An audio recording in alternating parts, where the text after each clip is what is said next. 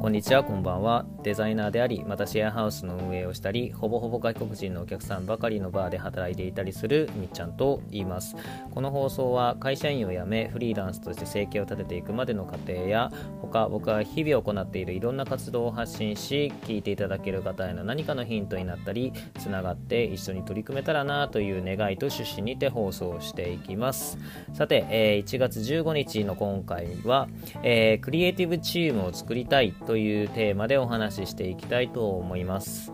えー、僕がフリーランスとして働いていこうと心に決めて、えー、それから改めて通ったデザインの学校も、えー、昨年末に卒業いたしまして、えいよいよ2020年、えそのキャリアが、え本格的にスタートしました。で、えまあ、本当、駆け出し中の駆け出しのため、えー、まだまだ不安定ではありますが、ありがたくも、えー、各方面より今もうお仕事をいただいておりまして、えー、忙しくさせていただいております。で、一応にそのデザイナーといっても、自分がその中でも何屋さんなのか、でそのスタンスをはっきりさせた方が、えー、発注いただく側としても明快だろうと思い、えー、その専門分野を、まあ、改めて、えーと、学校で学んで今、えー、ロゴデザイナーとして、えー、活動しております。でまあそんな風に打ち出してから、えー、仕事の受注が増えたため、えー、ありがたくもその選択は間違ってなかったなと我ながら思っているのですが、えー、その受注数に伴って、えロゴ以外の案件も増えてきたという嬉しき誤算も今発生しています。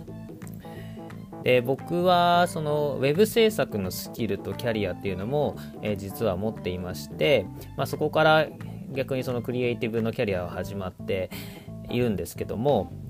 えー、とさっき述べましたよう自分がそのデザインにおいて何でも屋さんっていうよりかはそのデザインの中でも自分は何屋さんなのかっていうのが明快の方が、えー、とクライアント様にとっても分かりやすい。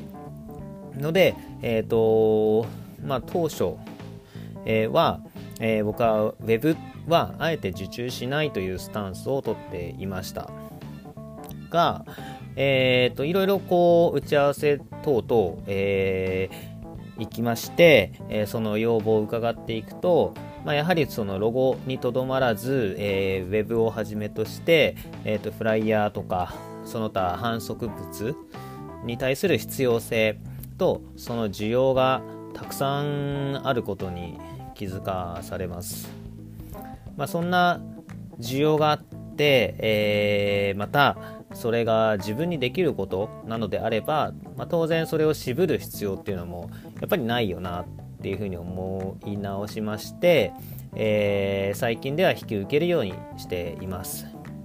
まあそうですねいろいろ整理してみて考えたんですけども、まあ、ロゴに特化するっていうのは自分自身のブランディングであって、えー、サービスとしてはあの広く持っていいかなというふうに今考えています。まあ、というような感じで、まあ、得られた経験から日々考えをアップデートさせられているんですけども、まあ、いろんなそんなこう具体的な需要が見えてきた今、まあ、早くも1人では足りないなというふうに感じ始めていて、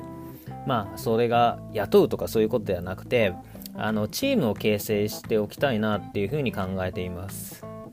えー、まあ、例えば Web 案件が舞い込んできたら仲間の Web デザイナーに発注するとか、まあ、他はイラストは誰とか。でそれが、あのー、そういう、まあ、グラフィックの世界にとどまらず、まあ、その映像とかでグッズとかなんかそういった、まあ、自分が信頼して発注できる仲間で各々の、えーとプロフェッショナルを抱えられていたらあのクライアント様にとってももっと具体的な利益を見越した、えー、提案ができるんじゃないのかなと、えー、そんな風に考えています。